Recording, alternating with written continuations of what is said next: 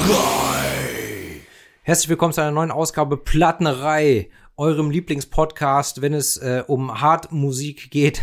Hartwurstmusik. Mir gegenüber sitzt die Hartwurst. Kein Morgen mehr. Mein Name ist Pint Eastwood. Ähm, was soll ich sagen? Hallo, bitteschön. Welcome back ähm, in der Plattenerei. Kein Morgen mehr. Was geht ab? Ganz viel geht ab, aber du machst das falsch. Du musst dich besser, du musst dich anders besser anpreisen. Ich muss du mich besser vorbereiten, vor allem. Das auch. Du musst, du musst, du, weißt du, du musst es ein bisschen machen wie äh, Ric Flair. Du musst sagen, ich bin Clint Eastwood, der Sonnenbrillen tragende, Mädchenjagende, Bumsbus fahrende, Metal besprechende, Herzenbrechende Teufelskerl. Uh! Woo! Okay, nächstes Mal mache ich es genauso. Aber ich glaube, wir sind trotzdem Grimme-Preis verdächtig. W würde ich auch sagen, Oder? definitiv. Ja. Ja, ich bitte dich. Kein Morgen mehr. Wie geht's dir denn? Gut, ich habe gerade, ich bin ein bisschen aufgeregt. Mal wieder, dabei ist es gar nicht meine Folge, sondern ja dein Album, aber ich habe Bock. Es ist Freitagabend. Ich bin nicht müde, weil ich bin zwei Abende in Folge um halb zehn ins Bett, habe acht Stunden geschlafen. Und Cocaine is a hell of a drug. Cocaine! Jedenfalls geht's mir gut. Ich habe Lust. Äh, ja, Woche war anstrengend, aber angenehm anstrengend. Kein Ekelstress, sondern einfach auf der Arbeit gut zu tun, privat verschiedene Sachen. Ja. Na, das ist doch schön. Oder? Und du? Ähm, ja, mir geht's ähnlich. Also ich bin fitter, als ich gedacht hätte. Aber ja. Ja, was soll ich sagen? Ähm, die Woche war, die Woche war okay. Die Woche war okay. Mehr kann ich nicht dazu sagen. Arbeit war äh, nicht äh, zermürbend. Abends war entspannt die meiste Zeit. Also ja, ich kann nicht meckern. Cool. Kann nicht meckern. Hattest du einen Höhepunkt der Woche? Ähm, einen Höhepunkt der Woche hatte ich ähm, unter der Woche quasi nicht, aber vergangenes Wochenende war ja wieder die allseits beliebte ähm, Erotik- und Lifestyle-Messe Venus in Berlin, ähm, wo ich ja quasi zum Inventar gehöre und auch diesmal war ich wieder da. Es war schön, alte Bekannte zu treffen, neue Leute kennenzulernen und vor allem habe ich, hab ich ja meine, habe ich ja meine äh, Lieblings- ähm, Akteurin Rayleigh Black endlich kennengelernt. Äh, nach fünf Jahren, die wir schon sporadisch Kontakt hatten, ja, war es soweit. Wir haben uns endlich persönlich getroffen, persönlich kennengelernt, haben uns beide wirklich gefreut. Es war sehr schön. Ähm, ja, und davon zehre ich noch heute. Da ist jetzt schon, heute ist Freitag, ne? Ja. Da ist jetzt schon genau eine Woche her, ja. Ja, cool. Ansonsten tu, tun mir immer noch die Flossen weh, merke ich gerade. Ist furchtbar. Ich muss Alkohol trinken. Vielleicht hilft das. Deine Flossen, was hast du denn damit wieder getrieben? Sehenscheinentzündung, du Arsch. Ah, ach so, ich dachte vom Spanken oder so. Ja, wir, ihr kleinen Plattis, äh, trinken jetzt mal zur Abwechslung kein alkoholfreies Bier, sondern Glühwein. Mit Alkohol. Mit Alkohol. Ja. Ich habe hier einen Thermokaffeebecher, damit das Zeug auch warm bleibt. Ich habe hier einen vom äh, Weihnachtsmarkt am Potsdamer Platz, den du wahrscheinlich irgendwann privatisiert hast. Da steht keine Jahreszahl drauf, aber ich kenne das aus Göttingen. Man hat immer irgendwann zu Hause diese Becher vom Weihnachtsmarkt dann. Ich habe den so 2013, 2016, keine Ahnung. exakt, ich habe den sozialistisch umgelagert. So, Und ja, erstmal Schluck trinken. Prost. Mm, Mm, fuck ist der heiß. ich find's geht. Das ist der Fruchtglühwein von Netto, der ist gut. Mm. Ich hoffe, ich habe keinen Schädel morgen. Mhm. Vor allem, eben war ich noch munter. Nach dem Glühwein werde ich jetzt bestimmt so mit jedem Song immer mehr ins Delirium fahren, lallend und nicht in Kraft erhoben über das Firmament des Zorns mit dir über Reiten. Musik sprechen und reiten. Ach so. Warte mal, wir verfransen uns. Ich wollte Potsdamer Platz. Ich habe noch eine andere Tasse, wollte ich sagen. Da habe ich den keinen Morgen mehr Aufkleber drauf gemacht. Ja, habe ich gesehen. Der hat schon bestimmt fünf oder sechs Geschirrspülergänge überstanden. Das können die Aufkleber. Seit Jahren frage ich mich, äh, wenn ich die Tasse sehe mit dem Aufkleber, wie machst du das mit dem Abwaschen, dass der noch so gut aussieht und dass er A hält und B noch gut aussieht? Ich weiß, auf dem Portemonnaie, auf dem Lederportemonnaie aufgeklebt, ist das Ding in 0, nicht freigerubbelt. Hm. Und auf der Tasse, also Geschirrspüler, Wasser scheint dem da irgendwie. Naja, der ist ja auch so glatt, so gummiert. Der ist ja für draußen. Hm. Gummiert, keine Ahnung. Ist das Wasser hier kalkhaltig bei dir? Berliner, klar. Hm. Gerippt für ihr Vergnügen. Ja. Nee, egal. Höhepunkt der Woche, ja, cool. Aber äh, sie sagen immer, never meet your idols. War Ja. in dem Fall nicht so. War in dem Fall nicht so. Das Es- ist doch schön. Es war wirklich schön. Wir haben uns eine Viertelstunde unterhalten. Es war ja sehr angenehm und die Freude war auf beiden Seiten. Ja, Cool. mal gucken. Wenn sie das nächste Mal in Berlin ist, dann gehen wir vielleicht mal äh, einen zwitschern zusammen. Na, ist doch, ist doch nett. Ja. Hattest du einen Höhepunkt die Woche? Ja, während du auf der Venus warst, äh, haben meine Süße und ich uns ein wenig der Kultur gewidmet Anderer war- Kultur meinst du? Ja, war- natürlich. Die Venus ist auch eine Kultur. Ja, da hast du recht. Da, da, da hast du recht. Das wollte ich jetzt auch gar Nur weil nicht. du ein bisschen engstirnig bist und ein bisschen nein, nein, nein, nein, konservativ. nein, nein, nein, nein. Ich, ja, ein bisschen konservativ bin ich, aber ich wollte es jetzt gar nicht äh, schlecht machen. Das war nicht meine Absicht. Ich entschuldige mich in aller Form dafür. Ist äh, akzeptiert. Wir haben andere Kultur genossen und waren im Jagdschloss Grunewald. Und weil ansonsten alles Banausen waren, hatten wir ein. Also, man muss dazu sagen, das ist ein Schloss, aber jetzt nicht so Burg mit Zinnen und Märchen, sondern ein weißer Bau. Den haben sie später mal im Barock umgebaut. Dadurch sieht er nicht mehr so mittelalterlich aus. Innen drin ist aber sehr schön. Man kommt nur mit Führung rein. Es ist die, aus Kostengründen ist das nicht so, dass da in jedem Raum irgendwie ein Wachmann oder eine Wachfrau steht, sondern du kaufst mit der Karte eine Führung. Mhm. Ja, da hatten wir eine Privatführung. Wir waren die einzigen. Ach, ihr, nur ihr zwei und Dreiviertelstunde wurden uns die Lukas Kranach-Gemälde erklärt. Das war absolut geil, wenn man sich für Kunst interessiert. Also war wirklich ein Höhepunkt der Woche. Richtig exklusiv, total sympathischer Mann. Man hätte denken können, so, okay, der muss jetzt, das Schloss ist super kalt gewesen, die heizen da drin nicht, da sind nur Entfeuchtungsanlagen drin. Ah. Und ich dachte mir so, okay, der muss jetzt hier zwei Hanseln da alles erzählen, was er schon ungefähr eine Million Mal erzählt hat. Der hatte total Spaß dabei. Richtig angenehm. Ja. Und die Bilder von Lukas Kranich, wie waren die? Kranach, Lukas, der Jüngere und der Ältere, die hießen, glaube ich, beide gleich. Vater Ah. und Sohn und noch 24 Angestellte, die haben das richtig kommerzialisiert damals im 16. Jahrhundert. Die, die Bilder sind gut. Was für mich interessant ist, und dann starten wir hier ins Album, äh, ich beschäftige mich, ak- aktuell habe ich ja schon in der Episode gesagt, ganz viel mit Mittelalter, vor allem dem 15. Ja, dem 15. Jahrhundert. Und auf diesen Bildern kann man dann eben, auch wenn das schon im 16. sp- spielt, teilweise noch sehr schön so diese spätmittelalterliche Kleidung äh, nachvollziehen. Und ja, das ist einfach gerade sehr interessant für mich. Bisschen Hm. nerdig vielleicht, keine Ahnung. Ich habe ja keinen keinen Kontakt mehr mit der Jugend. Ich weiß ja nicht, was die jungen Kids heute. Ja, da muss man natürlich gucken, dass man immer irgendwie, hoppala, dass man immer, alles gut, da ist nur meine teure äh, äh, äh, Rolex umgefallen. Ach, na dann. Na, es ist keine Rolex, aber ey. Ähm, da ist nur meine Armband oben gefallen, die ich hier auf diesem, äh, was ist das, Altar, äh, Räuchertischchen oder so abgestellt habe. Genau. Aber ähm, äh, bevor wir es vergessen, hattest du denn auch einen Ohrwurm der Woche? In der Tat, ich hatte zwei Ohrwürmer. Beide Songs habe ich mehrfach vor mich hingesummt und gesungen. Das eine ist der Storm-Song von Phil Dell. Das war mein Album der Woche jetzt auch, diese Aha. Woche. Ich weiß gar nicht, das äh, Popmusik mit so ein bisschen, ach, wie nennt man, da gibt es einen Begriff für diese Form von Trip-Pop? Trip, Trip-Hop gibt's. Ich weiß nicht, ob das, was du gehört hast, Trip-Hop ich ist. bin mir nicht ganz sicher. Es sind so eigenartige Beats. Da müssen, da müssen irgendwelche Leute ran, die Ahnung von Musik haben und nicht ich. Und das, also jedenfalls ein schönes Album.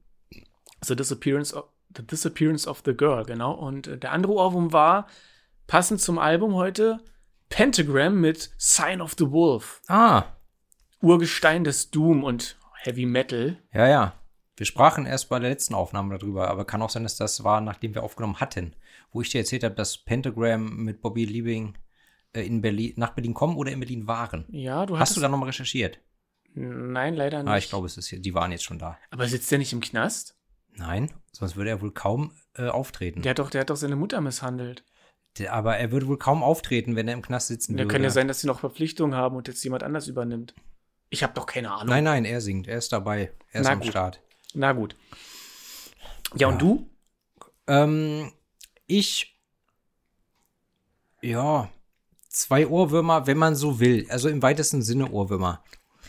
Ähm, der eine ist Ride the Night. Das ist der erste Song von dem brandneuen Heavy Load Album. Denn Heavy Load haben nach 40 Jahren ein neues Album rausgebracht. Ja. Riders of the Ancient Storm. Es ist nicht sonderlich gut. Es ist nicht sonderlich gut, aber der erste Song, Ride the Night, irgendwie macht er mir Spaß. Irgendwie gefällt er mir. Ansonsten ist es jetzt kein Album, äh, was man gehört haben muss, was man hören muss. Ähm, und der zweite Ohrwurm ist tatsächlich Angry von den Rolling Stones. Vom neuen Album Hackney Diamonds.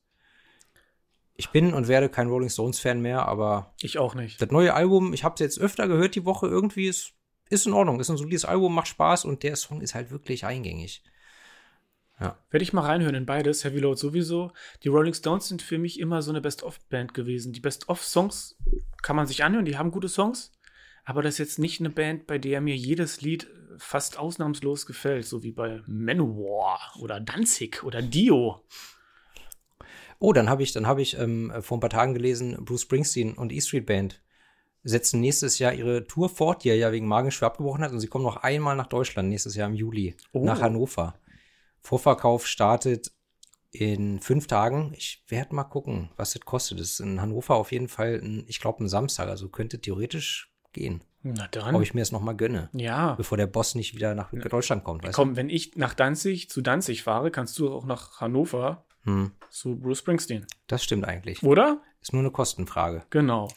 Aber wir haben keine Kosten und Mühen gescheut, um uns äh, auf die heutige Episode vorzubereiten und äh, uns mit einem Doom-Metal-Album zu befassen. Und ich weiß selber nicht, warum ich das vorgeschlagen habe, obwohl ich ja eigentlich sonst dem Doom-Metal nicht sonderlich zugetan bin. Aber irgendwie habe ich dieses Album vor, ich weiß gar nicht, drei Jahren für mich entdeckt und irgendwie macht es mir Spaß und ich höre es ab und zu ganz gerne. Deshalb heute sprechen wir über Hymns of Blood and Thunder von 2009 und das ist das vierte Album von The Gates of Slumber.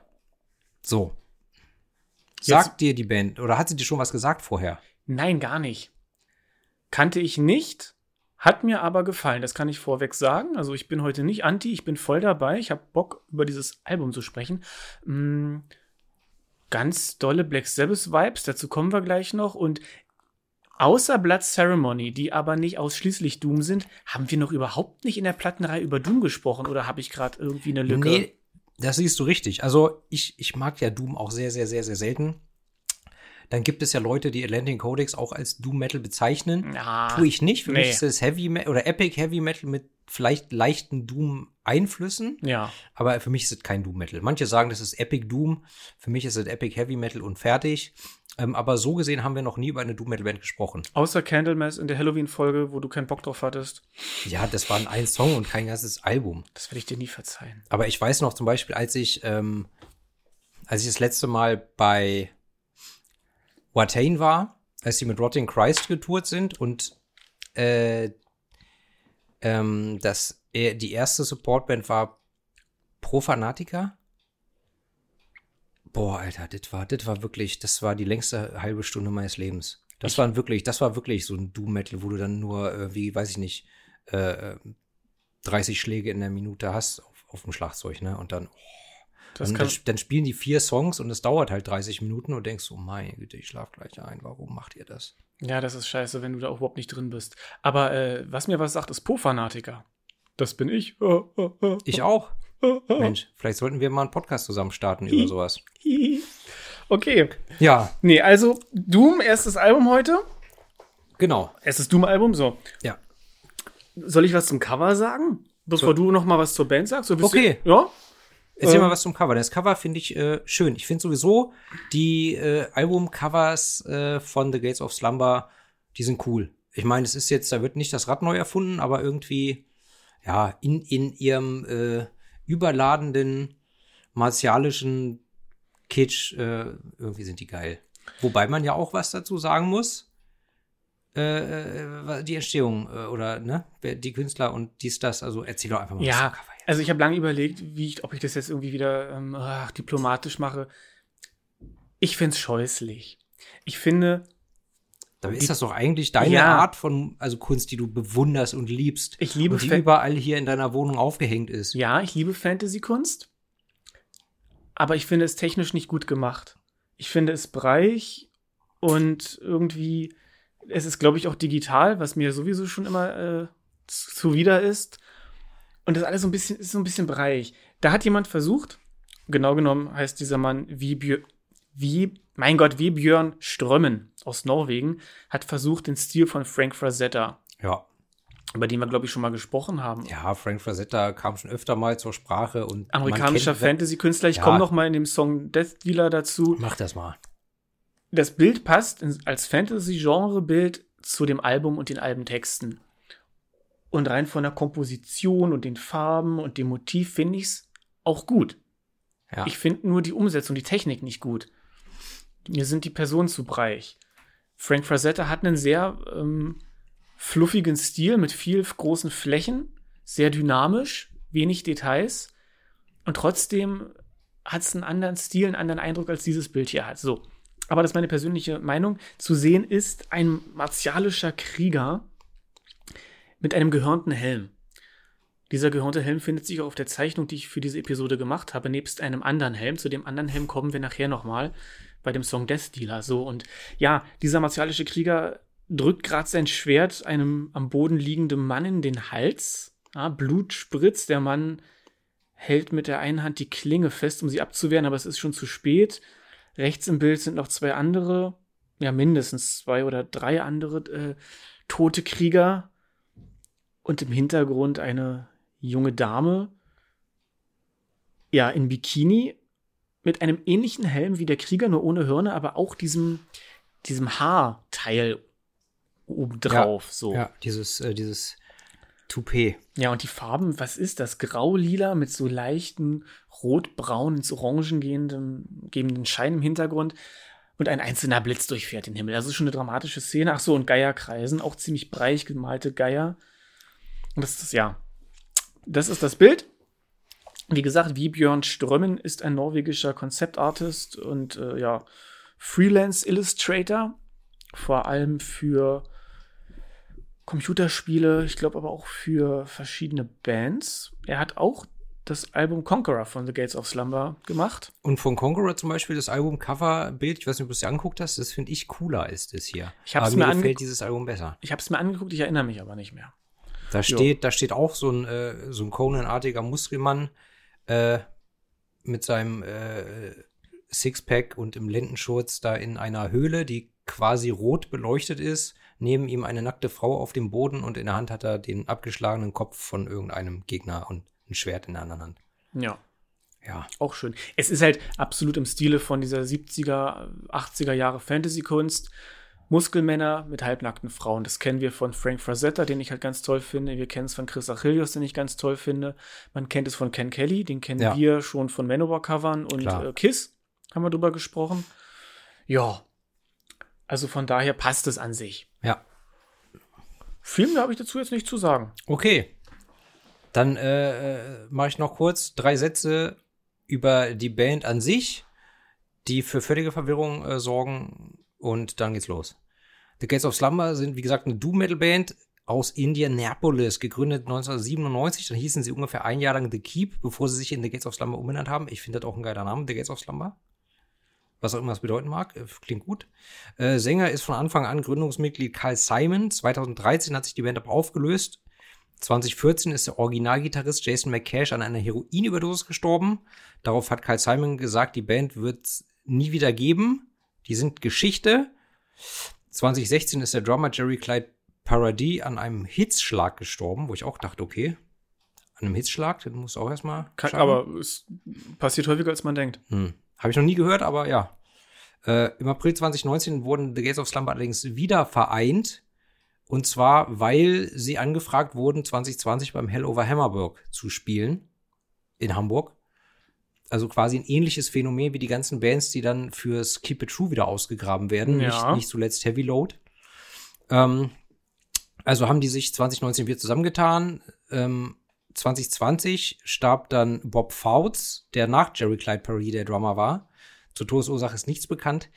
Ähm, und ja, im Prinzip gibt's die seit 2019 wieder bis heute. Und wir sprechen jetzt, wie gesagt, über ihr viertes Album von 2009, wo also Bob Fouts noch an den Drums sitzt und Jason McCash noch Gitarre spielt. Also Iron Bob Fouts. okay. Das Iron ist wichtig. Ist das wichtig? Keine Ahnung. Iron Aber, Bob aber Fouts. Iron Bob, Bob klingt super. Iron Bob. Ja. Ganz kurz zu The Gates of Slammer, dem Namen. Ich habe es nicht rausgefunden, ich habe auch nicht intensiv danach recherchiert. Aber die Band, das wissen wir, das ist kein Geheimnis, klingt nach Black Sabbath und ähm, Carl Simon findet Black Sabbath auch ganz toll. Und, Und? die haben einen Song, der heißt Beyond the Walls of Sleep oder Be nee, Beyond the Wall of Sleep, Aha. was wiederum eine H.P. Lovecraft-Geschichte ist. Um Gottes Willen. Ich hoffe, ich muss hier nicht wieder andere, andere Fakten nachrechnen. Ich glaube schon. Und die, die, die Wand des Schlafes und die Tore des Schlummers, da Ja. gibt es eine Sinnesverwandtschaft, finde Mhm. ich. Vielleicht hat das damit zu tun. Mutmaßung über Mutmaßung. Hier gibt es die harten Fakten. Ich fand das ja auch faszinierend, nochmal was für die Hip-Hop-Heads da draußen. Oh Gott. Wir wissen, Wu-Tang ist for the children. Aber Wu-Tang Mastermind RZA, der hat ja damals auch sein erstes Soloalbum rausgebracht und das hieß Bobby Digital in Stereo. Und jetzt muss man dazu wissen, The RZA heißt ja in echt Robert Diggs und er hat quasi Bobby Digital von seinem richtigen Namen abgeleitet. Das ist cool. Oder? Wu-Tang is for the children. Weiß man doch.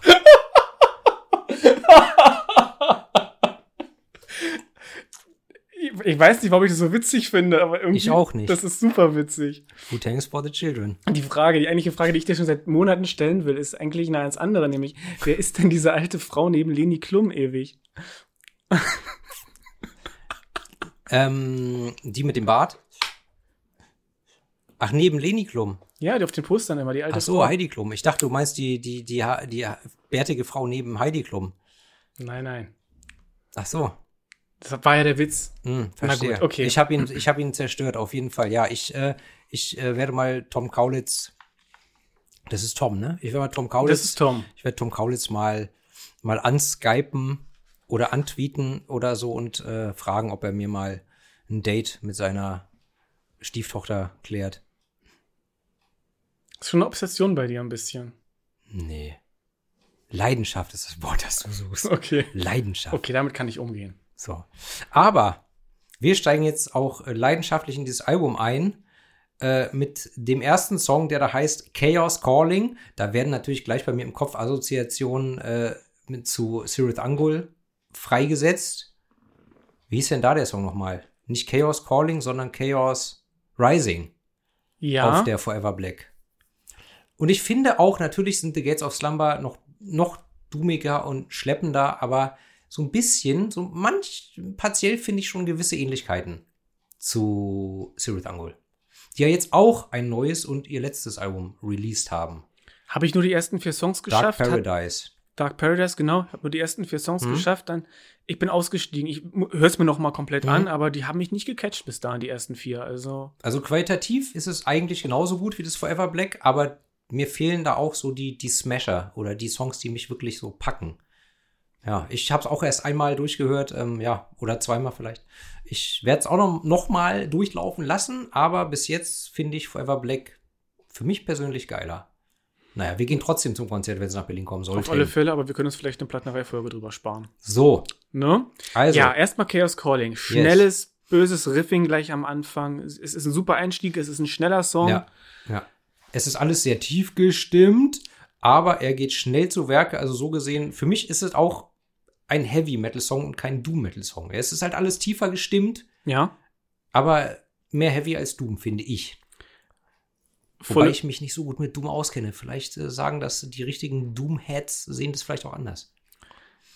also ich gibt so zwei Bands, die ich gut finde. Die eine heißt Abdullah. Ich weiß gar nicht, ich glaube, die gibt's nicht mehr. Da komme ich nachher noch mal zu. Der eine Song erinnert mich an die. Und dann natürlich Reverend Bizarre. Da kommen wir Mhm. nachher auch noch mal kurz zu. Und ich finde schon, dass es ganz klassischer Doom ist.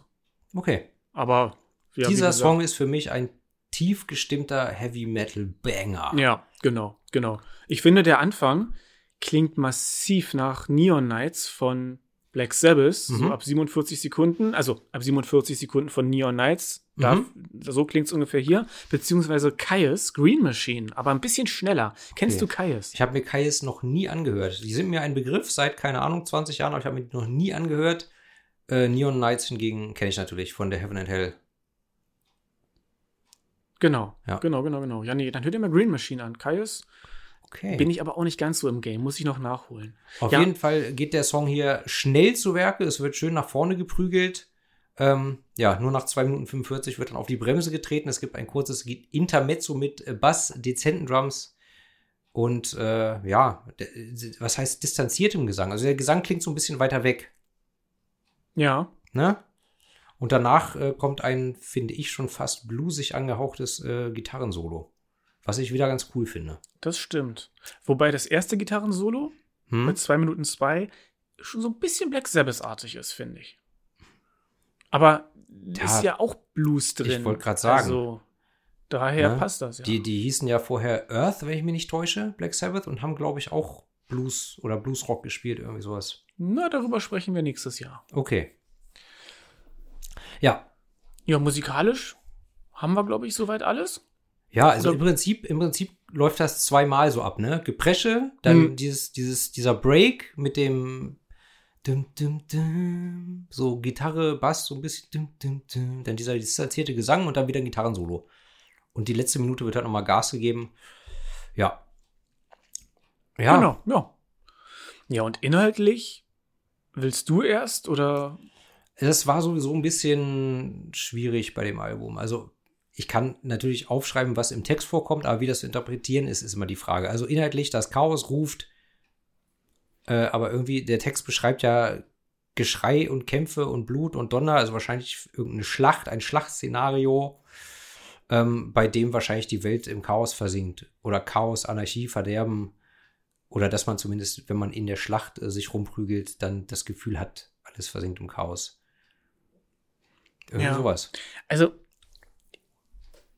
ich lehne mich aus dem Fenster und schreie die Kinder am Hof an und sage, dass hier ganz dolle Michael Moorcock-Reminiszenzen sind. Da ist er wieder. Michael Moorcock, wir haben schon drüber gesprochen, Hundertmal. hundertmal der ewige Held, ne, immer wieder verschiedene Figuren in seinen Romanen, die aber alle Avatare sind des ewigen Helden, immer die gleiche Seele in anderen Körpern, ähm, der das Gleichgewicht herstellen muss zwischen Ordnung und Chaos. Und das Chaos ruft in diesem Fall. Ja, und ich meine, wir haben hier keine klare Handlung. Anscheinend scheint das Chaos eben da, wo sich der Held in diesem Fall befindet, halt alles zu übernehmen und kaputt zu machen. Äh, this Iron Age has turned to rust.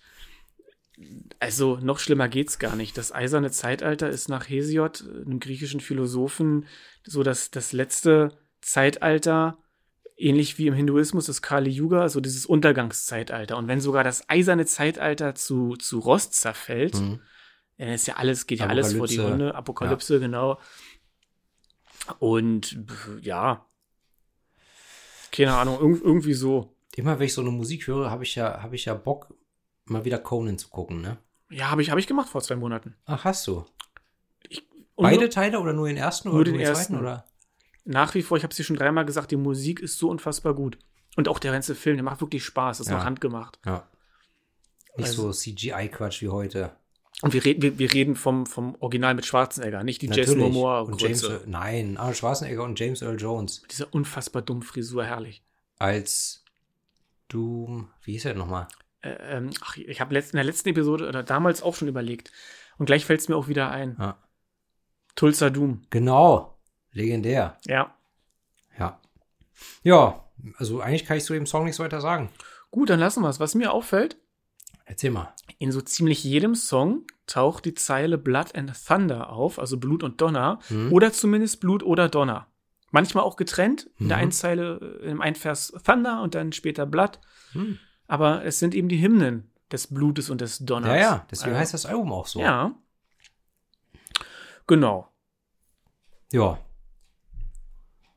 In diesem Sinne können wir von CC zu DD wechseln, zum zweiten Song. Doppel-D Death Dealer. Ganz genau. Eine Minute kürzer, aber genauso schnell. Genau. Auch wieder, es fast genauso schnell. Ich habe mal versucht, da zu Hause hier äh, Ja. durch Klopfen den Takt so, ne, zu ermitteln. Ich habe jetzt nicht gezählt und so weiter. Oder ich habe schon gezählt, aber ich habe jetzt nicht groß gerechnet. Aber es war so minimal langsamer als der erste. Aber trotzdem auch ein schneller Song. Beginnt auch mit einem fetten Gitarrenriff, das erst distanziert und verzerrt zu hören ist, bevor es dann mit voller Brachialität auf den Hörer einstürzt. Ähm, es gibt schöne kleine Schlagzeugbreaks, Bass und Gitarren bilden eine Front, äh, die alles niederwalzt. Ähm, ja, es gibt auch wieder ein paar Breaks, aber nicht im Ausmaß wie im ersten Teil. Zum Beispiel diese ruhigen Passagen Nee, nee. Äh, sind hier nicht drinne. Wir haben ein fettes Solo gegen Ende. Dann wird es ein bisschen ruhiger und dann zieht das Tempo aber wieder an. Richtig. Hier werden keine Gefangenen gemacht, alles wird niedergemäht. Naja, auch so, so ein leicht reitender Rhythmus. Im Grunde wie der Death Dealer auf seinem Pferd. Natürlich. Wozu wir jetzt gleich kommen. Außer du möchtest noch was zur Musik sagen. Nein. Dann öffne ich mal, damit du auch weißt, was ich meine, hier das Bild und ihr Platties könnt ja mal eingeben bei Google Frank Frazetta Death Dealer, also so wie dieser Song hier. Denn darauf bezieht sich dieses Lied mit zu hundertprozentiger äh, Wahrscheinlichkeit neigender Sicherheit. Mhm. Und ich öffne mal noch für den Pint hier ein Foto von der Band. Ich nehme an, dass der Herr in der Mitte Der Sangesknecht ist. könnte das, könnte das Simon, Carl Simon? Das ist ja ziemlich sicher. Jedenfalls der Unterarm, der rechte Unterarm, den ziert der Schild vom Death Dealer, vom Frank Frazetta Cover. Ich switch jetzt noch mal kurz. Siehst du? Ah, das ist ja witzig. Deswegen bin ich mir ganz sicher, hier mit meinen, mit meinen recherchierten, geschulten Augen, recherchegeschulten Augen. Also der Death Dealer ist ein Gemälde von Frank Frazetta, einem amerikanischen Maler, der hat von 1928 bis 2010 gelebt. Der Fantasy-Künstler schlechthin. Das Bild Death Dealer ist von 1973. Ich hatte in einer Story auf Instagram schon mal durchs Buch geblättert. Unglaublich viele Bands haben Gemälde von Frank Frazetta verwendet für ihre Albencover. Molly Hatchet mehrfach, Ingwie Malmsteen, Dust, Wolfmother. Hm. Wolfmother sogar zweimal. Genauso, oder- wie die, so- genauso wie jede dritte norwegische Black Metal Band, was von Theodor Kittelsen benutzt hat. Exakt. Ja. Kennt doch seine Pappenheimer irgendwann.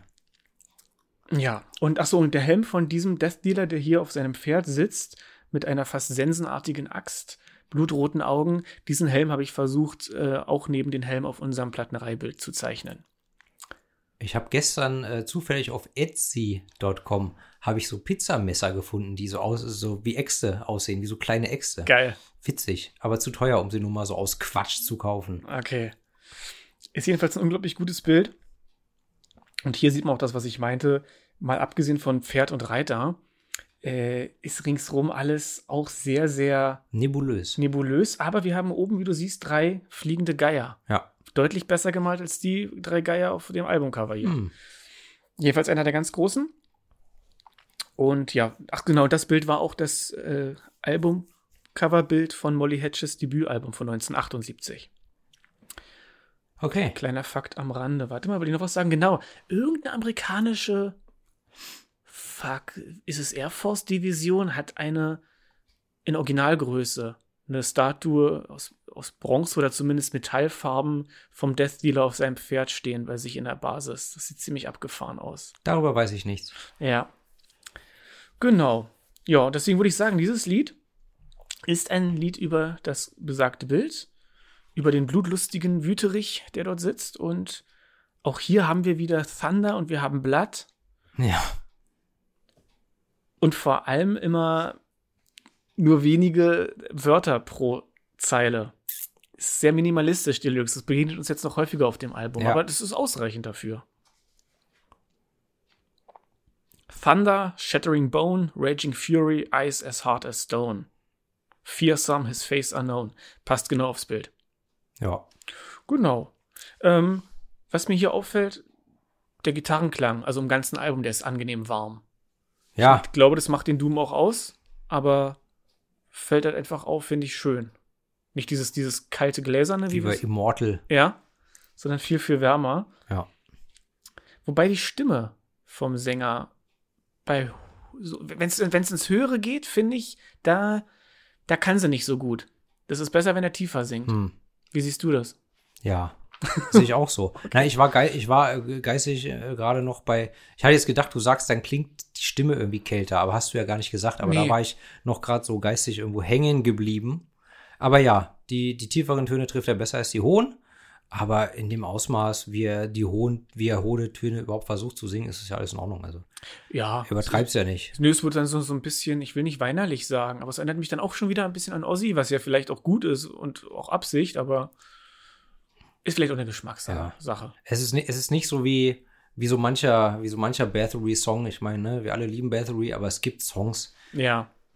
äh, wo man merkt, okay, Quatron ist ja, war jetzt nicht der größte Sänger. Gerade was höhere Töne angab, da waren manchmal so ein bisschen, äh, ja. aber es passt irgendwie, es, es hat Charisma und es ist ein Klassiker. gut. Ja. Ja, dann der dritte Brecher. Beneath the Eyes of Mars, obwohl das ein langsamerer, schleppender Song ist, ist das mein Lieblingssong von dem Album. Also, oder es ist auf jeden Fall der Song, der mir immer im Ohr bleibt.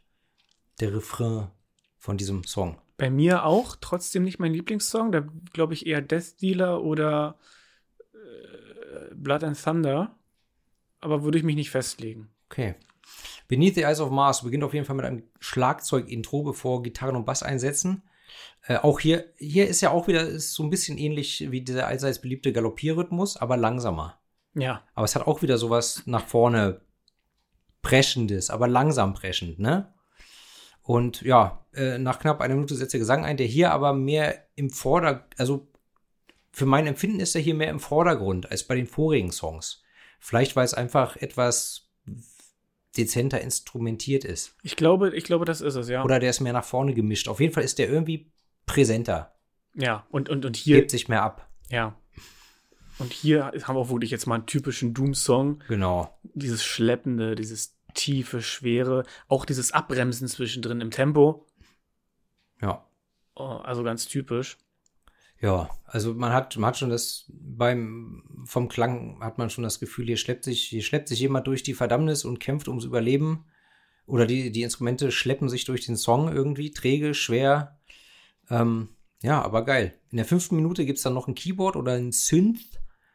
Ähm, ja, aber alles organisch, homogen und ich finde den Song einfach gut. Einfach musikalisch gefällt er mir sehr gut, ja. Mir auch. Und gerade der, der, also ich hatte, mein Gott, wie oft habe ich das Album jetzt schon gehört? Und wann habe ich damit angefangen? Monate her, glaube ich, als du es mir gegeben hast. Mhm. Da hatte ich lange einen Ohrwurm von. Ja, es ist ein absoluter Ohrwurm. Es ist auch, ist also, das ist wahrscheinlich auch so am ehesten der mit, mit, Mitgröl-Song bei Konzerten. Ja. Von diesem Album.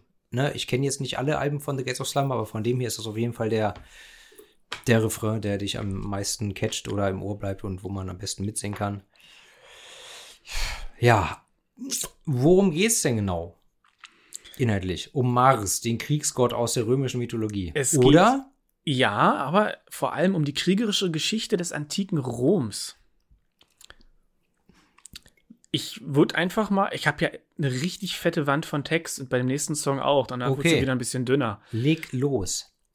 Also, was mich gleich als ich bin ja- wir sind ja beide Lateiner. Ich weiß nicht, ob es bei dir geklingelt hat. Bei mir hat es geklingelt in der ersten Zeile From the time of the seven kings.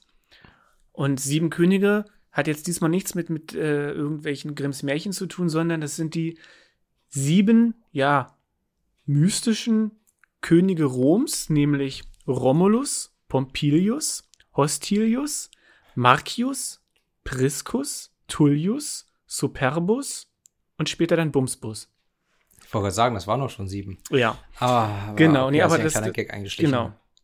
Entschuldige, was? Da hat sich ein kleiner Gag eingeschlichen Ja. beim Herrn Morgenmeer. Aber Ja, ja. Äh, ich bin ja durchaus für Schabernack zu haben. Also Na, bitte oder wie, wie, wie, hieß es bei Loriot? Äh, auch ich schmunzele gern einmal. Richtig.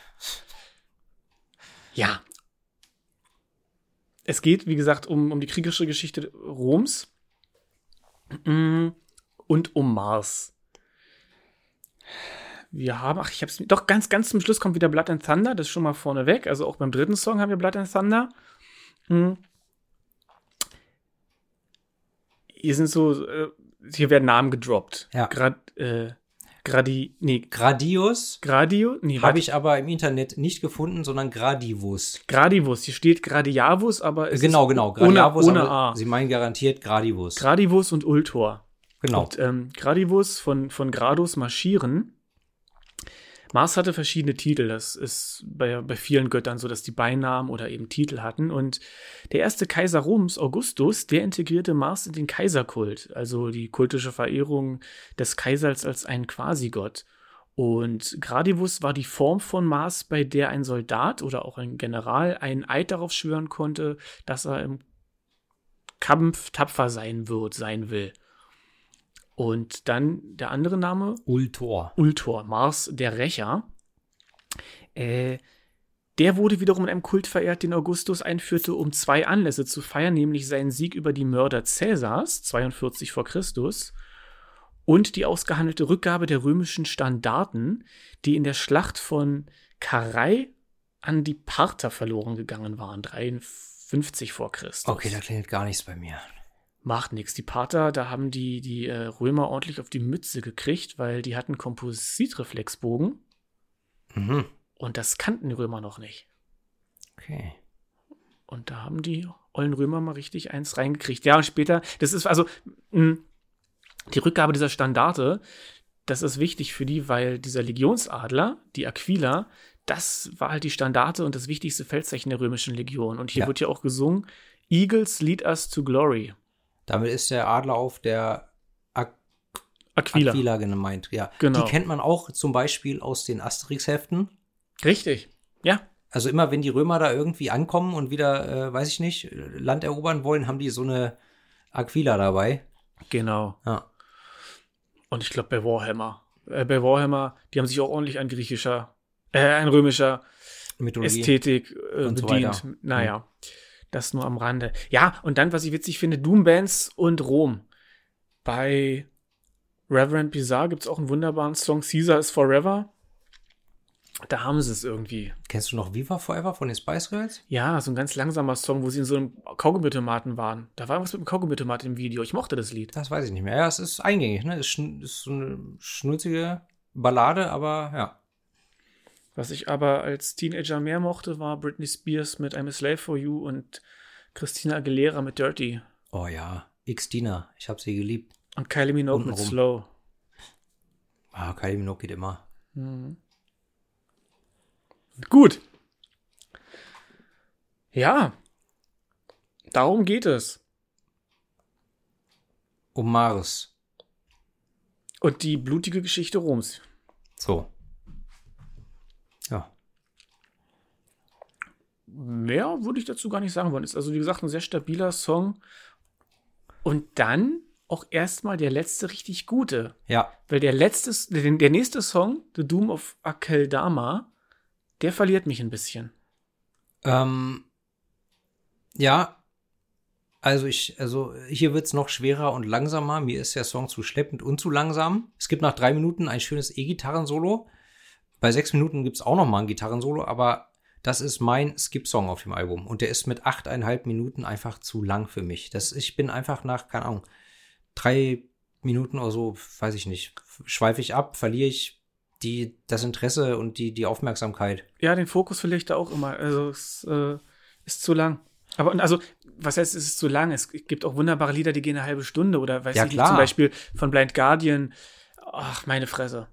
Aber da Dieser- passiert halt mehr als hier.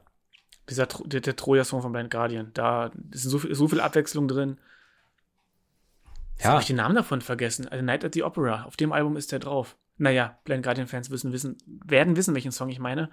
Wie dem auch sei. Ja, Ja. der ist zu lang und dafür passiert zu wenig für die Länge. Richtig. Lange Songs, dagegen haben wir ja gar nichts hier. Aber da muss halt auch was passieren. Hashtag Meatloaf. Richtig. Hm? So. Ja. Äh, inhaltlich. Akeldama, also der Ich-Erzähler ist für immer verdammt. Und äh, man muss dazu sagen, Akeldama bzw. Hakeldama ist ein antiker Friedhof nahe Jerusalem, auf dem angeblich Judas beerdigt worden sein soll. Und angeblich hatte Judas den Acker, auf dem der Friedhof liegt, gekauft von dem Geld, das er bekommen hat, dafür, dass er Jesus verraten hat. Und deshalb ist Akeldama aus christlicher Sicht ein verachtenswerter Ort. Aber ist der Ich-Erzähler jetzt Judas oder Jesus oder jemand anderes? Judas.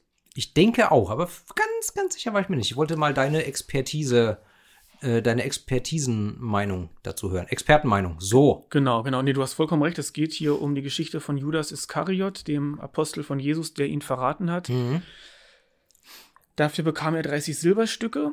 Davon hat er einer äh, Sage nach den Acker selber gekauft, beziehungsweise ähm, er hat den erhalten von den ortansässigen Hohepriestern für seinen Verrat, beziehungsweise hat er dieses Geld, die 30 Silberstücke, später in den Tempel geworfen, aus Reue, weil er mit dem Verrat dann doch nichts mehr zu tun haben wollte und im Prinzip die Tat ungeschehen machen, ne, ging ja nicht, aber zumindest war da Reue da. Und von dem Geld, was er dann in den Tempel zurückgeschmissen hat, das wollten die Priester dort nicht haben, dieses Blutgeld, und haben davon aber diesen Acker gekauft, wo dann eben Fremde beerdigt wurden. Ach, den hat gar nicht er selber gekauft? Wohl den Es gibt, es, Judas gibt, es, gibt selber zwei, es gekauft. gibt zwei Versionen. Es gibt zwei Versionen. Es gibt auch zwei Versionen. Entweder hat sich nach Matthäus hat sich äh, Ju- Judas erhängt oder aber er hat den Blutacker selbst gekauft und äh, als er dann dort drauf war, brach sein Körper auf und seine Eingeweide fielen heraus. Ach. Und aus diesen zwei Geschichten, entweder er hat ihn selber gekauft oder die Mönche haben ihn gekauft, äh, die Priester haben ihn gekauft oder aber er hat sich erhängt oder er, er ist auf dem selbst gekauften Acker da auseinandergefallen. Hm. Das wurde hier zusammengeführt. Ähm, Wo steht's denn? Irgendwo steht es im Text. Doch hier, vierte, vierte Zeile. My guts burst as I hang. Ah ja. Also der hängt dann äh, und gleichzeitig fallen die Eingeweide raus. Genau, hier haben sie es einfach kombiniert in Ja. dem Text. Oder er hat es kombiniert in dem Text, der, der Schreiberling. Si- Simon. Karl, Karl Simon? Simon Karl? Ich hab's vergessen. Karl Simon, Karl oder? Simon. Ja. Das will ich jetzt genau wissen. Ich Blätter jetzt. Heißt der wirklich Karl Simon? Ich will ja nicht die ganze Zeit Quatsch reden. Der Sänger Ja, heißt Carl Carl Simon. Nicht Paul Simon. So. Die erste Zeile gleich. Better not to be born at all. Also äh, am besten niemals geboren werden, ist ein direktes Zitat von Jesus Christus, nämlich aus dem Neuen Testament, Markus 14, 21. Da sagt Jesus sinngemäß, äh, dass er eben sterben muss. Das ist vorherbestimmt. Aber wehe über den Verräter. Besser wäre es für ihn, wenn er nie geboren wäre. So sinngemäß. Direktes Bibelzitat. Hm. Und was ich interessant finde und gut und witzigerweise passend zur aktuellen politischen Lage ist diese implizite Rehabilitation des Judas hier in diesem Lied, weil in der zweiten Strophe singt er Without my damnation, the tempter would have won. Also ohne meine Verdammnis würde der Versucher gewinnen oder gewonnen haben. Judas Opfer äh, ist wichtig, weil es sonst keine Kreuzigung gegeben hätte. Jesus musste verraten werden, um gekreuzigt zu werden. Und sonst hätte Satan halt gewonnen. Hm. Diese, diese Kreuzigung war ja letzten Endes nötig für, für Stimmt schon, ja. die Entstehung des Christentums und als, als Ausrufezeichen hinter die Message von Jesus. Denn Gott erträgt in Jesus und im Prinzip als Jesus den Tod. Ja. Durchlebt damit ein Menschenleben. Und diese, diese, die Bedeutung der Kreuzigung für das Christentum, die ist extrem komplex und können wir hier auch nicht ansatzweise klären. Und ist unabhängig davon, ob man Christ ist oder nicht oder an Gott glaubt oder nicht, aber ist es schon ein wichtiges Statement. Und dadurch wird eben dieses, dieser Verrat Judas bekommt hier dadurch eine, eine, nötige, eine, eine Notwendigkeit, so. Hm. Das finde ich ganz interessant. Ähm, weil, ja, Judas klingt ähnlich wie Jude und wurde dadurch als ja, zu, zu einem Eponym äh, so eine Gattungs Gattungsbezeichnung für das ganze jüdische Volk. Und dieser, dieser ähnliche Klang, ne, der führte dazu, dass, dass eben dem ganzen Volk negative Eigenschaften angedichtet wurden. Ähm, ja, Ja. und hier wird eben, also 2000 Jahre lang hat sich die Kunstgeschichte und die Theologie abgearbeitet an Judas, dem bösen Erzverräter, und in Dantes göttlicher Komödie hängt er äh, aus dem Maul von, von Satan zusammen mit, na, dem, den Verrätern von Cäsar. Na, hier Brutus und die Iden des März. Ja, wie hießen der Wie andere? hießen die denn? Brutus? Hm. Tja, Komm ich nicht drauf. aber ihr wisst, was, was wir meinen, wir wissen, was wir meinen. Ja. Und 2000 Jahre wurde da eben sich abgearbeitet an Judas. Und ja, hier findet so eine Art von Rehabilit Rehabilila Rehabilitation. Rehabilitation statt. Meine Güte. Sag mal Authentizität. Authentizität. Gut. Das habe ich geübt. Schön. Ja. Nee, also ist inhaltlich ein echt gutes Lied eigentlich. Nur musikalisch irgendwie Ja. haut's nicht hin. Ja. Naja. So viel dazu. Oder hast du noch was zu dem Song? Nö, nö, das, das reicht auch, finde ich. Also Absolut. war jetzt deep genug, zwei Ja, Songs war lang. deep genug. Äh, als äh, Jetzt kleine kann ich- Auflockerung. Kann ich jetzt Glühwein trinken? Genau, denn ich sage kurz was zum fünften Song, Age of Sorrow. Das ist ein Instrumentalstück. Sehr ruhig, äh, aber mit einem schönen, äh, auch wieder, finde ich, bluesigen äh, Gitarreneinsatz. Frohe Weihnachten. Ich muss dir eins sagen, tut mir leid, aber dieser Glühwein ist so viel leckerer als der andere, den ich neulich hatte. Dabei war er billiger. Manchmal ist es so. Ja. So, und jetzt halte ich die Schnauze nochmal. Teuer ist nicht immer besser. Genau. Oder teurer ist nicht immer besser. Age of Sorrow, ein Instrumentalstück. Sehr ruhig, mit einem schönen, auch wieder etwas bluesig angehauchten Gitarreneinsatz. Mehr habe ich dazu nicht stehen. Ich will noch eine Sache sagen, weil die steht hier am Rand, die habe ich eben nicht gesehen, weil ich eben meinte, dass Judas und Jude ähnlich klingt und als Ep äh, Eponym verwendet wurde. Jude, das Wort Jude kommt vom hebräischen Jehudi, was so viel wie Bewohner des Landes Jehuda bedeutet. Also es, es, kommt nicht von Judas. Hm. Das ist nur das, was fälschlich vielleicht gedacht wird. Das wollte ich jetzt noch klarstellen. Ja, Edge of Sorrow, kurzes Stück, wie du gesagt hast, Instru instrumental, immer die gleichen Akkorde, die gespielt werden. Hm. Die E-Gitarre ist sehr hallend, also ein starker Reverb-Effekt. Und im Hintergrund spielt eine zweite Gitarre und da finde ich, könnte die Melodie von Tool sein sogar. Mit denen ich mich nie beschäftigt habe, wie du weißt. Aber Und das, das kommt auch irgendwann ja, noch. ich weiß. Mm, jo, und ab einer Minute 13 haben wir dann so ein bisschen Solo-Gequietsche und dann ist es wieder ruhig wie zuvor.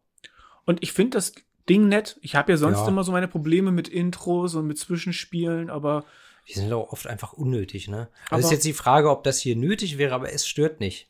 So, Punkt. es bricht so ein bisschen dieses dauerdüstere Langsame. Hm. Also ich finde es okay an der Stelle und ist auch Ja. nicht zu lang. Richtig. Und danach, der sechste Song ist The Bringer of War. Hier haben wir wieder einen äh, tonnenschweren Brecher, der aber, der ist langsam, aber auch irgendwie nicht einschläfernd. Und teilweise, teilweise erinnert der mich ein bisschen an Motorheads The Game. Die, die Einzugs, die, den einen Einzugssong von Triple H, dem Wrestler. Ich weiß nicht, ob es daran liegt, die Leadgitarre gestimmt ist, aber äh, äh, beziehungsweise ich weiß nicht, ja, ob es daran liegt, aber es erinnert mich daran und es hat auch wieder so leicht bluesige Vibes, nur halt auch wieder schwerer und langsamer. Ähm, ja, später, nach dreieinhalb Minuten, haben wir wieder ein schönes, fettes Gitarrensolo. Ähm, ja, passt. Ist in Ordnung. Ist kein Hit.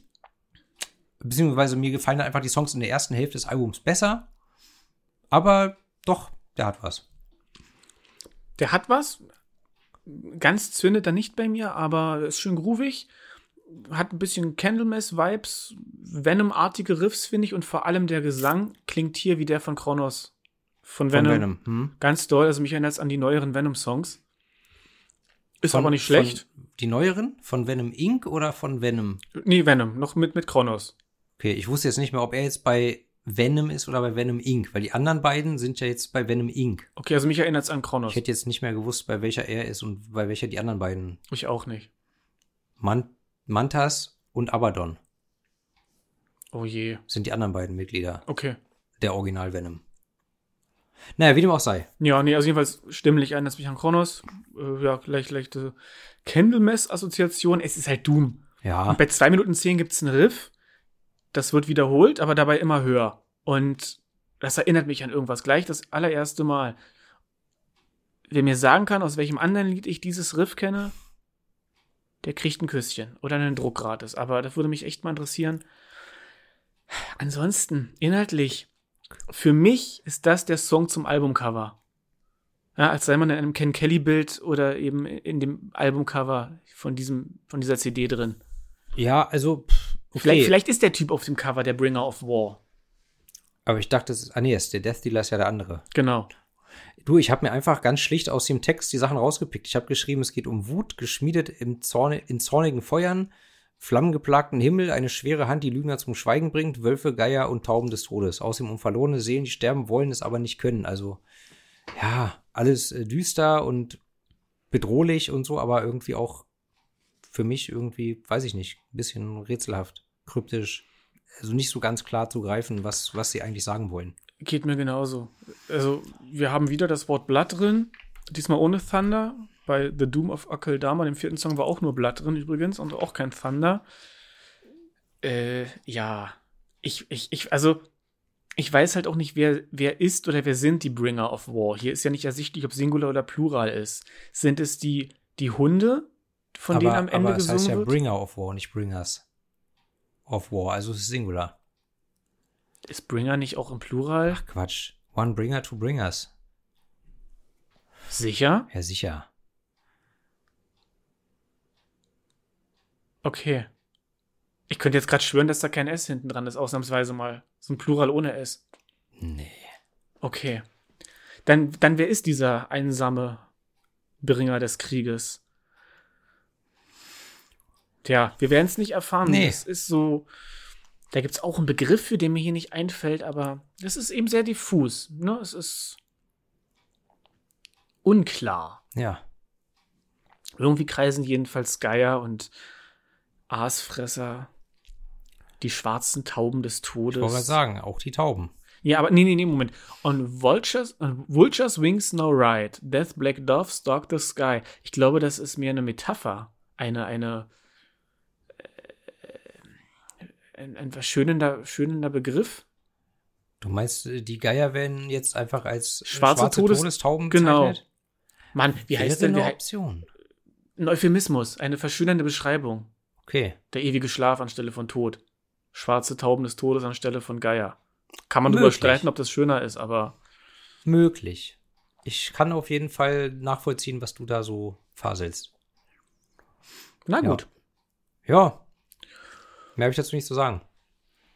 In Ordnung, ich auch nicht. Dann kommen wir zum nun endlich längsten Song des Albums. Junge, ich, Junge. Ich, ich kann mir schon vorstellen, dass du da, der ist mir mit 10 Minuten 45 definitiv zu lang. Punkt. Aber ich kann mir denken, dass du dann noch mal gleich eine Dose aufmachst. Ähm, der Song beginnt mit Windgeräuschen, dann kommen so spacige Synthi-Sounds dazu, irgendwelche Funksprüche oder sowas ähnliches. Und in diesen Funksprüchen werden The Old Ones erwähnt und We Men of Science, also Männer der Wissenschaft.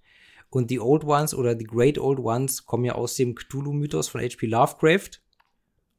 Und von daher, also äh, ich kann den Text nicht wirklich deuten. Für mich hat das so leichte Nekropolis, ich habe so eine Nekropolis-Szenerie im Kopf.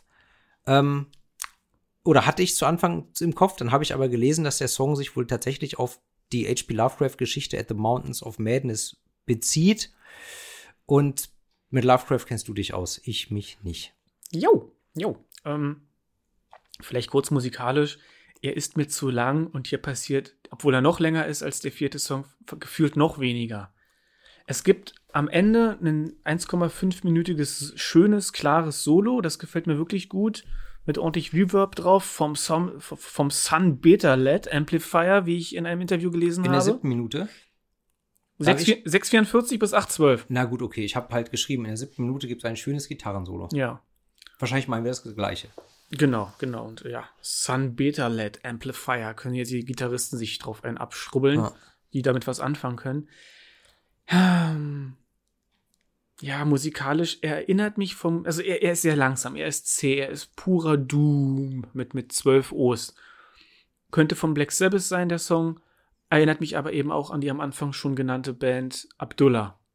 Die hatten mal ein sehr schönes Album, da sind Songs drauf wie The Black Ones und Lucifer and Starlight, ganz großartig. Und auch Mhm. der, also der Gesang, der erinnert mich an die Stimme von Okay. dem Sänger. So.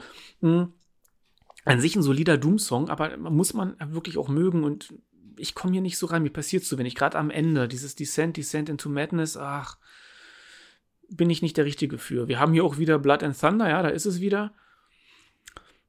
Und ansonsten inhaltlich, genau, wie du gesagt hast, die Berge des Wahnsinns, eine sehr lange Geschichte oder sogar ein Roman von H.P. Lovecraft, 1931 geschrieben und 36 veröffentlicht. Geht um eine Antarktis-Expedition und das ist wieder der Klassiker. Es werden dunkle Geheimnisse aufgedeckt, alte, alte Städte gefunden und es ent, äh, entblößt sich, es, es offenbart sich eine Geschichte der Vorzeit unserer Erde, in der Wesen aus dem Weltall hier lebten, ähm, die, warte, die großen Alten, hast du Ja. gesagt. Genau, die sind es. Nicht, Ja. nicht, die, nicht die Great Old Ones. Nee, nicht die, die, nicht die äußeren Götter, sondern die großen Alten. Ja. Also nicht die ganz fiesen Götter, sondern einfach irgendein altes Aliengeschlecht. Und die haben die Shogoten gezüchtet. So eine Art äh, Amöbenartige, also Riesenamöben, die für die ihre riesigen Städte gebaut haben. Und die Shogoten sind dann irgendwann intelligent geworden. Ich will jetzt ja die Geschichte nicht spoilern. Es offenbaren sich, wie gesagt, dunkle Geheimnisse und viele verschiedene Spezies und Götter werden angebracht. Im Cthulhu-Mythos Ja. äh, von Lovecraft gibt es ja immer wieder Anspielungen auf ähnliche Elemente. Das Necronomicon, das sagenumwobene böse Zauberbuch. Und immer wieder ähnliche Wesen. Yog-Sothoth und Mhm. Cthulhu, Yalla Tutep. Nyarlathotep und äh, Ast, äh, na, Astatoth? Nein. Ast, ähm, Azathoth, Azathoth? genau. Hm. Shub-Niggurath. Ja, und wie sie Yeah, heißen. Genau, unglaublich geil und die werden uns irgendwann nochmal begegnen, diese Ja, ja, ganzen Wesenheiten. Ähm, Befürchte schon. genau. Ich weiß wann. Aber, es, ey, aber jetzt mal im Ernst, ist das erste Mal, dass wir über Lovecraft sprechen. Nee, Lovecraft kam doch schon mal vor, ganz kurz, oder? In der Plattenreihe-Episode? In welcher? Ich bin mir gerade nicht Also sicher. erwähnt wurde er des Öfteren schon, aber dass er wirklich in einem Song vorkam, doch, kann gut sein, ja. aber ich, ich erinnere mich nicht an was. Ich auch nicht. Plattis, ihr seid gefragt. Ich weiß, Ah. dass wir schon zwölfmal über Alistair Crowley gesprochen haben, aber naja. Und genau darum geht's. Es ist eine, ja, schmale Wiedererzählung dieser Geschichte. Und natürlich, am Ende fällt jemand dem Wahnsinn anheim. Ja. So auch im Buch. Wie sollte es anders sein? Na klar. Ja.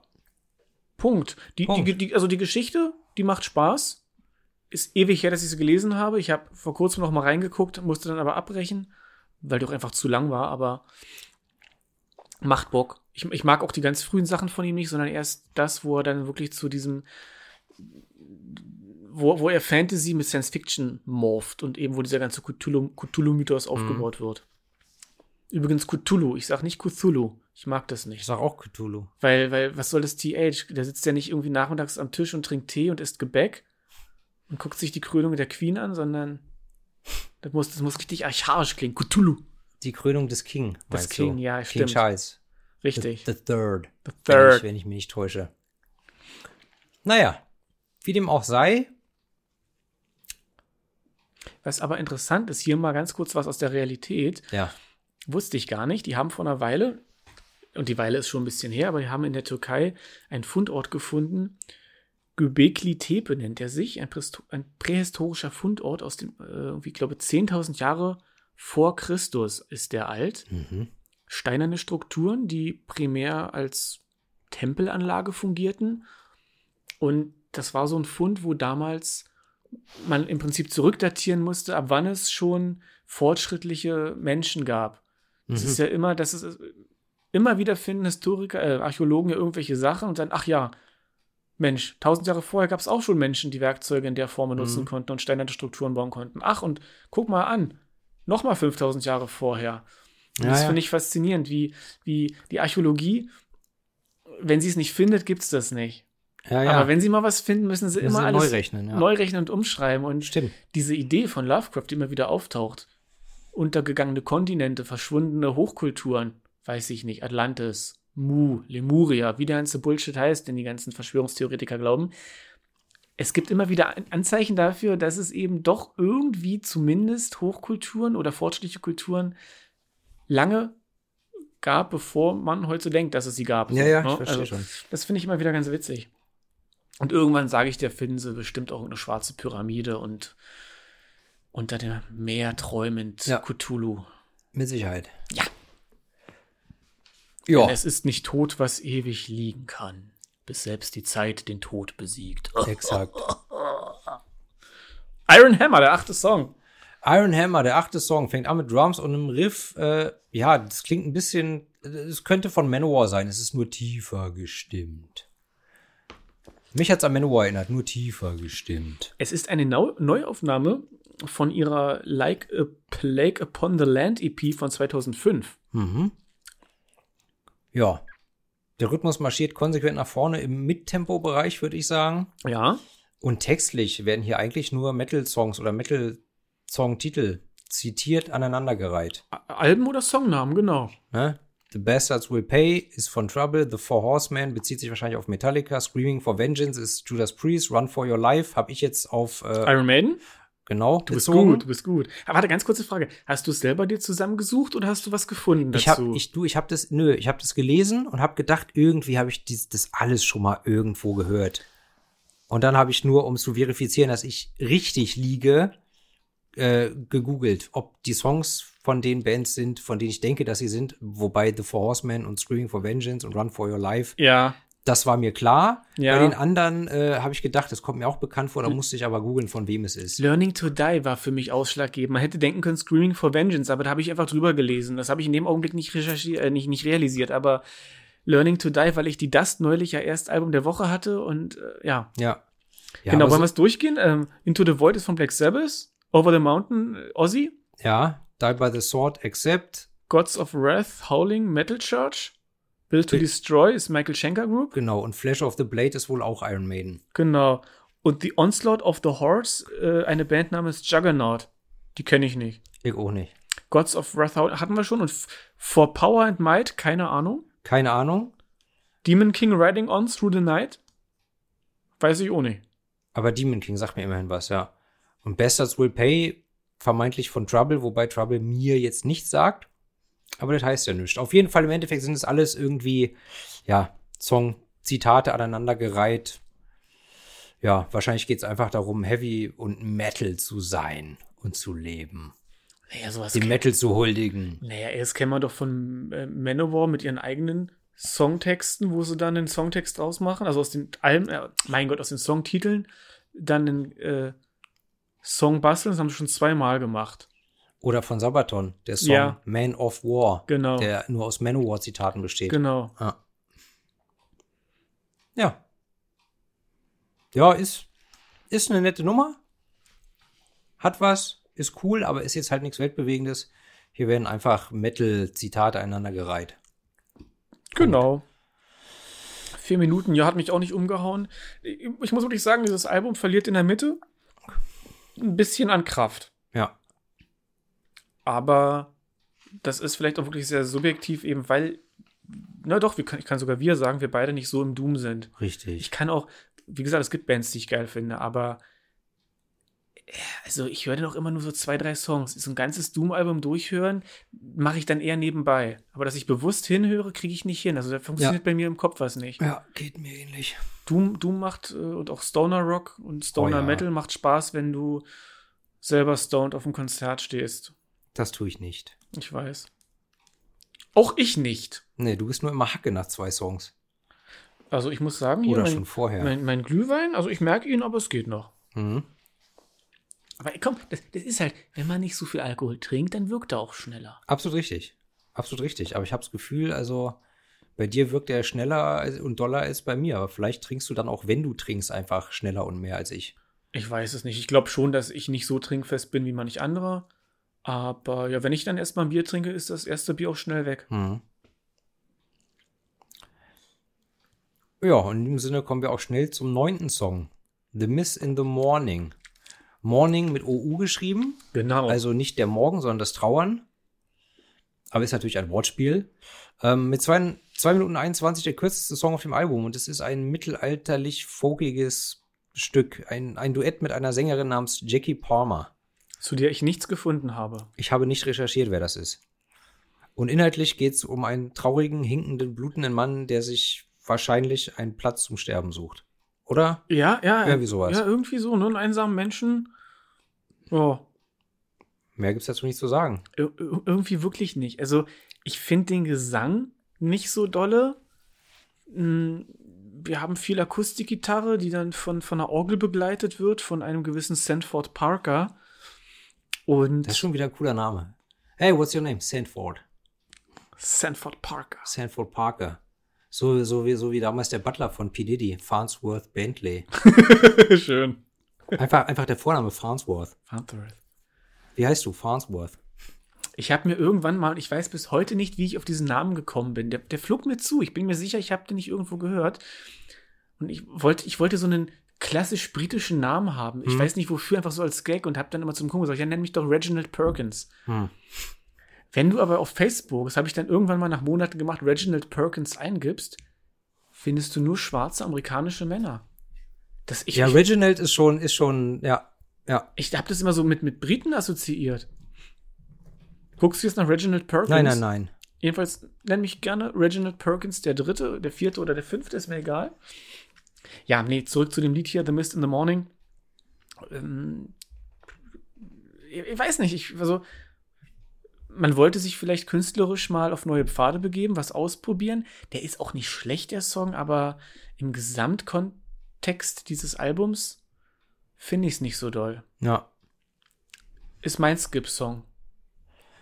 Ich frage, ich überlege gerade bei Boogie Nights. Ich meine, Mark Wahlberg hieß Dirk Diggler, aber er hat dann doch auch so eine wiederkehrende Rolle gespielt in seinen Filmen. Wie hieß denn die nochmal?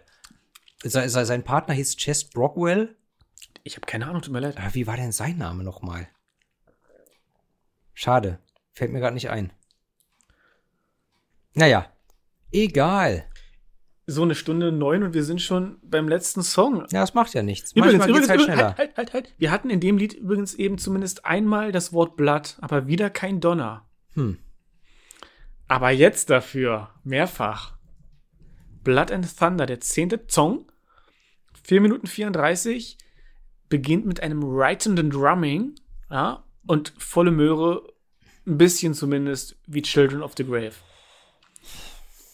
ich finde dieses Lied ein ganz klein bisschen einfallslos, aber trotzdem fetzt da. Das ist ein Ja. nicer Song. Ja, hier wird nochmal dick aufgetragen. Eingängiges Riff, es ist tief und finster, es wird geschreddert und ja. Ein paar, ein paar Riffs erinnern mich auch, also partiell erinnert mich das so ein bisschen auch an den ersten Song. Ja, Also die Riffs so, Ja. sind ein bisschen ähnlich wie im ersten Song partiell, also ähm, als würden der erste oder der letzte Song den Rest so einklammern. stimmt. Vielleicht. Ist ein super Abschluss, genauso wie der erste Song ein super Start war. Genau. Und ja, gerade dieses Blood and Thunder, also die, die Stimme, wie sie da klingt, gefällt mir ausnehmend gut. Ja. Ja, inhaltlich ein bisschen wie Iron Hammer. Wir haben hier wieder immer drei oder vier Wörter pro Zeile. Nur halt diesmal keine Song- oder Albennamen. Ja. Und inhaltlich kann ich da gar nicht so viel zu sagen. Ich habe mir, also ich habe mir einfach so notiert, also ich hatte den Eindruck, es geht eigentlich darum, deine Zeit ist abgelaufen, du stirbst in der Schlacht, du weißt, die Zeit ist abgelaufen, ähm, aber an einer Stelle singt er Debts are paid, also Schulden sind beglichen, das heißt, du stirbst nicht umsonst, beziehungsweise du konntest zumindest, bevor du stirbst, noch irgendwas klären oder irgendeinen Gegner töten, irgendwo dich ähm, irgendwas begleichen. Ja. Irgendwie sowas. Ja. Ich bin gedanklich in einem Chris Achillios-Bild. Chris Achillios war vorhin schon genannt, Ja. äh, auch ein Fantasy-Künstler. Ähm, ich glaube, kam aus Griechenland, lebt in Großbritannien irgendwie. Ich habe hier mal auf dem Rechner ein paar Bilder für dich aufgemacht. Aha, mhm. Da sieht man einen axtschwingenden, helmtragenden Berserker. Berserker. Und was, wir, was immer ganz typisch ist, sowohl für Frank Frazetta als auch über, hinter dir, über dir, Frank Frazetta, da oben. Ja, absolut. Und du hast immer wieder. das ist ja einen- fast das gleiche Du hast, Motiv. du hast einen Krieger, der mit der Axt ausholt und dann darunter einen Berg oder zumindest getürmte Krieger abgestuft. Man weiß immer nicht, ob die gerade auf irgendeinem Hügel stehen. Auf Ja, alle Fälle ja, ist es stimmt. natürlich vom Bildaufbau raffiniert, weil du dadurch sehr viele Krieger zeichnen kannst, die halt niedergemeuchelt werden. Und hier auch. Karl, Ah, ja. the, Karl the Conqueror, glaube ich, ist das. Karl? Karl, sowas tötet Leute. Nein, Karl tötet die Leute. Also Conan klingt besser als Karl, aber was soll's. Den gibt's aber auch. Karl the Conqueror. Okay. Aber ist das nicht von Marvel? Bringe ich gerade was durcheinander? King Karl. King, es, gibt, es gibt King Kull und wie heißt denn, wie heißt denn dieser Marvel-Bösewicht, der durch die Zeit reist? Der, der Time Wanderer. Ted Bundy? Was? Ich habe keine. Ahnung. Ist ja auch egal. Jedenfalls, ich habe inhaltlich das Gefühl, ich bin in einem äh, Chris Achilles Gemälde. Eben Blut und Donner und, und, und Schlachtenlärm, schreiende Männer, die, die alle niederpurzeln wie die äh, Kegel in der Bowlingbahn. Hm. Wenn irgend so ein Testosteron, Oder- Alpha, Alpha-Rüde da mit der Axt. Ah! Oder beim Domino Day, die ganzen Steine. Ja, Gibt's Domino Day eigentlich noch? ich hoffe nicht. Oh, ich hoffe, das machen, der machen die Neuauflage. Hätte ich Bock. Ich habe zwar kein lineares Fernsehen mehr, aber das würde ich mir angucken. In der Sat1 Mediathek. Oder so. Oh. Und Linda de Mol. Lebt die noch? Na klar. Okay. Oder vielleicht, wer, wer, wer könnte das sonst heute moderieren? Die gibt's Thomas, zwar noch. Thomas Gottschalk, der moderiert doch immer noch alles. Oh, wäre das geil. Oh, das wäre so eine cringige Veranstaltung. Nee, jetzt warte Dieter Nuhr. Dieter Nuhr macht den Domino Day auf Sat 1. Nein. Nein, nein. Dieter Nuhr ist ein, ein Household Name bei ARD. Und Sat 1 gehört mit Pro7 zusammen, also nicht äh, ARD. Okay, stimmt. Ich bin überhaupt nicht mehr in, drin in dem Game. Ich, ich, ich gucke YouTube. Okay. Ich guck mir, guck mir Auto-YouTube an oder The Wife-Files oder. Housewives of Beverly Hills? Nee. Nein. Real Housewives of. Ach, was weiß ich denn? Meat Canyon gucke ich und The Critical Drinker auch wunderbar. Ah, Kennst du den? du hast es, glaube ich, schon mal erwähnt. Ja, möchte ich ja sagen. Oder ihn. Und demnächst neue Staffel von Seven vs. Wild. Ja, okay. Seven in the Wild. Ja, Ja, sowas, sowas bereitet auch mir Freude. Manchmal, ma manchmal brauche ich einfach Survival Martin, ja, ums Gehirn auszuschalten. Und manchmal darf es dann aber auch wieder. Übrigens, was ich, äh, äh, was ich auch ganz empfehlen kann, I Did a Thing. Auch sehr witzig. So ein Australier, der ständig kaputte Sachen baut. Also, die, sind, die funktionieren, aber total okay. irre. Einfach irre. Und äh, Ich habe seinen Namen vergessen, deswegen lasse ich es jetzt. So ein Physiker, auch cool. Bei mir geht es echt querbeet durch, durch Survival, Warhammer-Miniaturen bemalen, Science Fiction, Verschwörungstheorien, die aber debunked werden. Also ich bleibe ja immer kritisch. Mhm. Mythbusters. Wobei ich nach wie vor der Meinung bin, der, der, der, Mond ist künstlich. Mit dem Mond stimmt was nicht. Ich will jetzt hier nicht hundertprozentig sagen, was ich glaube, weil. Die Sonne ist kalt. nein, nein, nein, aber implodiert. ich habe es in der Folge schon mal gesagt. Irgendwas stimmt mit dem Mond nicht. Also auch, du kannst mit Physikern sprechen, mit Astrologen, die werden dir sagen, dass der Mond eigenartig ist und eine Sonderstellung hat. Und da, irgend, irgendwas ist da faul an der Sache. Ja, der sieht Tag anders aus. Ich sag nicht, dass sie nicht da waren, wobei ich auch da meine Zweifel habe, aber da streiten sich die Geister, das sage ich gar nicht. Von mir aus waren sie auf dem Mond, aber ich sage, irgendwas stimmt mit dem Mond nicht. In Ordnung. Ja, ich stelle nur Fragen. Mhm. Und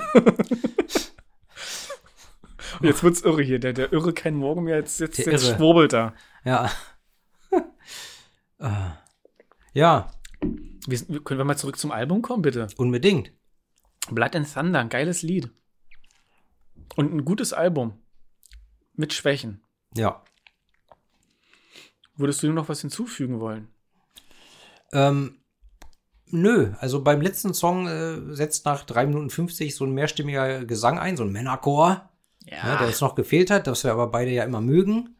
Äh, Im Prinzip singt er immer nur "Oh, oh, oh", oder so ähnlich.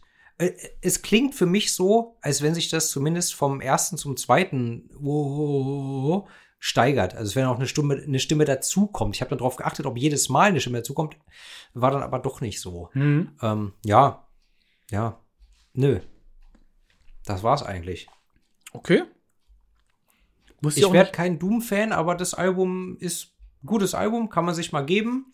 Und die ersten drei, vier Songs, da habe ich auch Spaß dran. Und das Computerspiel? Doom? Nie gespielt. Ich glaube tatsächlich, ich auch nicht. Unreal habe ich mal gepumpt. Sagt man das so? Keine Ahnung. Bin auch kein. Sagen das die Kids auf der Straße so? Ich habe ich, ich hab halt einfach immer gerne äh, GTA San Andreas gespielt. Ja. Und es gab so ein Spiel, Driver hieß das, glaube ich. Auch so vor, keine Ahnung, 20 Jahren. Wo du dann auch im Auto durch Chicago oder so gefahren bist und dann musstest du auch irgendwelche mafiösen Missionen erfüllen und so. Und ja, Mich nannten sie nur den Schlechter von Vice City, weil ich immer in GTA Vice City mit dem Katana ah, Leute niedergemetzelt habe. Gibt so Spiele, auch Postal oder Postal 2, die sollte man nicht spielen, wenn man so ist wie ich. Ja du, ich habe bei, ich hab bei GTA San Andreas, ich habe da auch nie Missionen erfüllt. Ich bin da einfach mit dem Auto rumgefahren, habe, keine Ahnung, habe Leute überfahren, habe Befolgungsjagden mit der Polizei geliefert, bin dann immer gerne irgendwo einfach immer weiter in die Berge gefahren oder so, um zu gucken, wie weit geht das, was gibt's da oben. Und dann habe ich dann, ich habe dann mal versucht, so Steinböcke umzufahren oder so. Du musst aber erstmal weit fahren, bis du überhaupt Steinböcke siehst. Okay. Die sind aber auch sehr schnell, die Biester. Ist nicht einfach. Geil. Nee, ich glaube, ich habe Oder dann, oder dann irgendwo so einen Mähdrescher klauen und mit dem weiterfahren oder irgend so einen Scheißdreck, wenn du dann halt auf irgendeiner Farm bist, irgendwo in der Pampa. Das Ah. war immer geil. Cool. Ja, ich, ich habe seit 15 Jahren keine Computerspiele mehr gespielt, aber ich, ich gucke gerne Gronk. Siehst du? Gronk und Markiplier. Ich gucke gerne manchmal anderen, irgendwelchen erwachsenen alten Männern beim Zocken zu. Ich spiele momentan äh, relativ viel Fall Guys auf der Switch. Eine absolute Hassliebe inzwischen. Nee, keine Ahnung. Da bist du, da bist du so eine kleine Bohne. Und du läufst eine Bohne, also, also du bist eine Bohne mit Beinen und Armen und du läufst dann halt durchs, das, im Prinzip ist das alles so Hindernisparcours und das geht aber auch auf Zeit und das ist halt immer live. Dann spielst du halt gegen andere und das geht so nach einem K.O.-System. Hm? Ja. Ich hasse es, aber ich liebe es auch. Okay. Weil ich werde immer besser, aber gleichzeitig fucken mich manche Levels so ab. Ja. Musst, Ja. mir vielleicht, musst mir mal zeigen, vielleicht beim nächsten Mal, wenn ich bei dir bin. Okay. Okay, du hast gesagt, du wirst kein Doom-Fan mehr. Ja, ich ähm, bin es nur an manchen Tagen. Aber wir haben hier ein cooles Heavy Metal-Album, ein doomiges Heavy Metal-Album. Ab und zu geht's mal. Uns wird Doom in der Plattenreihe nochmal begegnen, mindestens einmal. Oha. Und ja, da würde ich sagen, müssen wir es nicht übertrieben in die Länge ziehen. Nö. Noch kurzes Album der Woche. Hattest du eins? Mein Album der Woche ähm, ist tatsächlich Home Invasion. Das, ich glaube, fünfte Album von Ice-T. Ist jetzt 30 Jahre alt. Habe ich, keine Ahnung, 20 Jahre lang nicht mehr gehört, aber jetzt habe ich es mal wieder gehört. Ähm, ja, und irgendwie, das ist mein Album der Woche. Okay. Bei mir sind es zwei. Das eine hast du beim letzten Mal gedroppt. Das sind Sulfur Ion mit Seven Crowns and Seven Seals. Ja. Hat gleich gezündet bei mir. Ist zugänglicher, wie du schon sagtest, als, Als die drei davor, ja. Ja. Mm, ja. Kann ich aber empfehlen, kann man sich anhören. Da haben wir auch ganz viele Lovecraft-Monster. Und dann, wir sind in der, in der, so Halloween ist vorbei jetzt inzwischen, aber ich höre um die Zeit herum immer ganz viel Samhain. Die zweite Band von Glenn Danzig damals nach den Misfits und ja, ihr bestes Album, das war die November Coming Fire und das war, ich kann sein, dass ich es schon mal empfohlen habe, aber das war auch jetzt äh, die Woche über Okay. mein Album der Woche mehrfach gehört. Geiles Ding, macht Spaß. Ja, und wie ich am Anfang schon erwähnt habe, also wenn man so will, ist Hackney Diamonds von Rolling Stones mein zweites Album der Woche, weil ich es einfach auch jetzt äh, oft gehört habe. Ja, Okay. doch. Ja, wenn ich so drüber nachdenke, das ist mein zweites Album der Woche. Das habe ich noch öfter gehört als Ice-T. Ja. Wir warten voller Spannung auf das kommende Body Count Album, aber mal gucken, ob wir das besprechen. Mal sehen. Wer. Schauen wir mal. Ne? Wir nähern uns zum Ende des Jahres mit der Plattenerei. Da kommt aber noch was Fettes auf euch zu. Yeah, So yeah. viel sei gesagt. Ja. Fürs nächste Jahr stehen auch schon Mhm. sechs bis sieben Alben fest, über die Mhm. wir sprechen wollen. Das ist auch eine nette Mischung, das kann ich, Ich auch schon mal auch, sagen. ja. Ja, also da, da ist für alle was dabei. Für die ganze Familie. Ja, wenn du jetzt nichts mehr zu sagen hast, dann würde ich jetzt sagen: Abschalten. Abschalten.